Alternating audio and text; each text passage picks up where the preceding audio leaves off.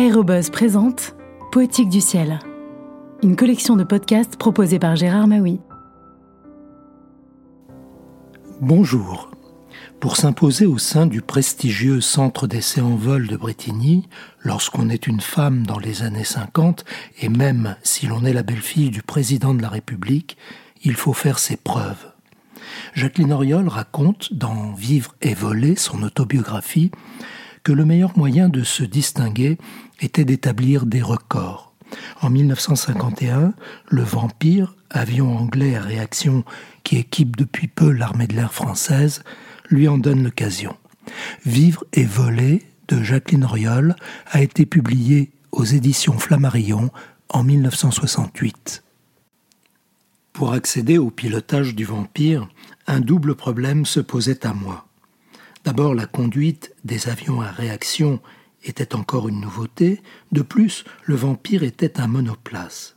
Bien entendu, je n'avais jamais eu l'occasion de piloter des avions vraiment rapides. Or, le Vampire, avion subsonique, approchait déjà des 900 km/h. Il me fallait d'abord m'entraîner sur Morane 472, un biplace d'entraînement puissant et beaucoup plus rapide que n'importe lequel des appareils que j'avais jusqu'alors pilotés. En sa qualité d'ancien chef pilote de Morane, Guillaume réussit, grâce à M. Bonte, à faire mettre à ma disposition un appareil de ce type. Je me souviens encore du jour où Guillaume et moi sommes allés jusqu'à Tarbes chercher cet avion équipé d'un moteur de 800 chevaux et qui atteignait déjà 500 km/h. Sur le Morane 472, avion d'entraînement à la chasse en service dans l'armée française, les deux places étaient disposées en tandem. Il était beaucoup plus lourd, il exigeait un pilotage infiniment plus délicat que les petits avions de mes débuts. On peut même dire que le Morane 472 était un avion capricieux. Il avait en quelque sorte ces réactions inattendues d'un cheval qui peut surprendre un cavalier malhabile ou non prévenu. Pour le bien piloter, il fallait, si j'ose dire, avoir une certaine connaissance psychologique de ces réactions. Nous étions à la fin mars et pour obtenir les meilleures conditions météo, nous partîmes pour la région de Marseille.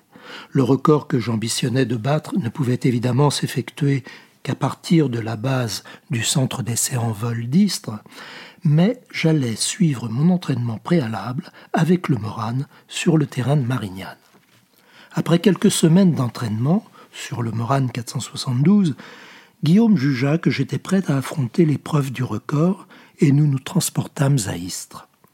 La tentative visait à battre un record de vitesse sur 100 km sur circuit fermé, record qui était détenu depuis 1947, c'est-à-dire depuis quatre années, par l'américaine Jacqueline Cochrane, avec 765,688 km/h. Elle avait réalisé sa performance à bord d'un avion à hélice, alors que j'allais disposer d'un vampire à réaction. Mais tous ces records seraient désormais établis sur jet. Il s'agissait pour moi d'être la première à le faire. Vers la mi-avril, mon ami le capitaine Roger Carpentier, brillant pilote d'essai, me fit faire mon premier vol sur un avion à réaction, le Météor 7. Le décollage me déconcerta.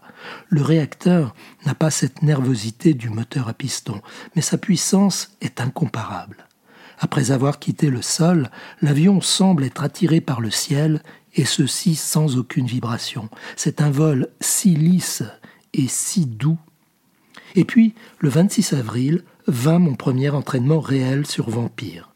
On alluma le réacteur et pendant 25 minutes, j'allais faire du roulement au sol. Ceci pour m'habituer sur les taxiways aux réactions du moteur et à celles des freins.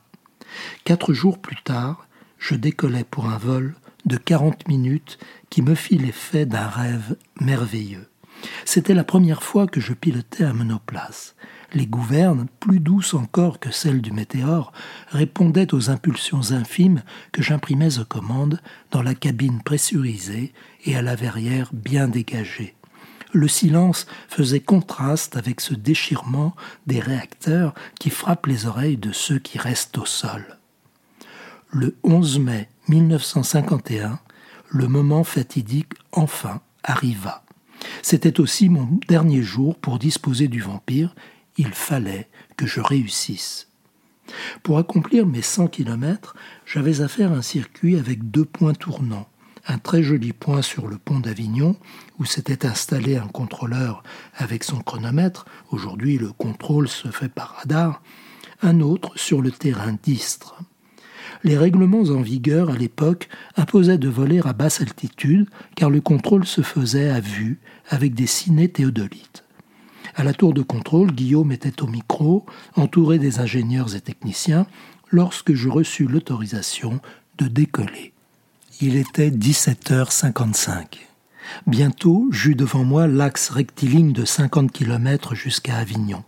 Un virage à 180 degrés, un nouveau passage sur le point de contrôle, et en 7 minutes 20 secondes, j'avais bouclé le circuit. En descendant du cockpit, je fus entouré par des visages rayonnants. Aucun doute n'était possible. Les yeux de Guillaume étaient humides d'émotion. Roger Carpentier dégrafa son propre macaron de pilote et il m'en fit cadeau. Nulle médaille n'aurait pu me donner une plus grande joie. Je venais d'entr'ouvrir enfin cette porte étroite par laquelle j'allais peut-être pouvoir m'introduire dans ce monde difficile et fermé qui me fascinait. Je n'étais pas encore des leurs, non loin de là, mais j'approchais du but. Et puis je l'avouerai sans honte, j'étais fier de moi, pas seulement de moi-même, car tout le monde m'avait tellement aidé. C'était un peu grâce à moi si la France venait de récupérer un record, le premier depuis la guerre.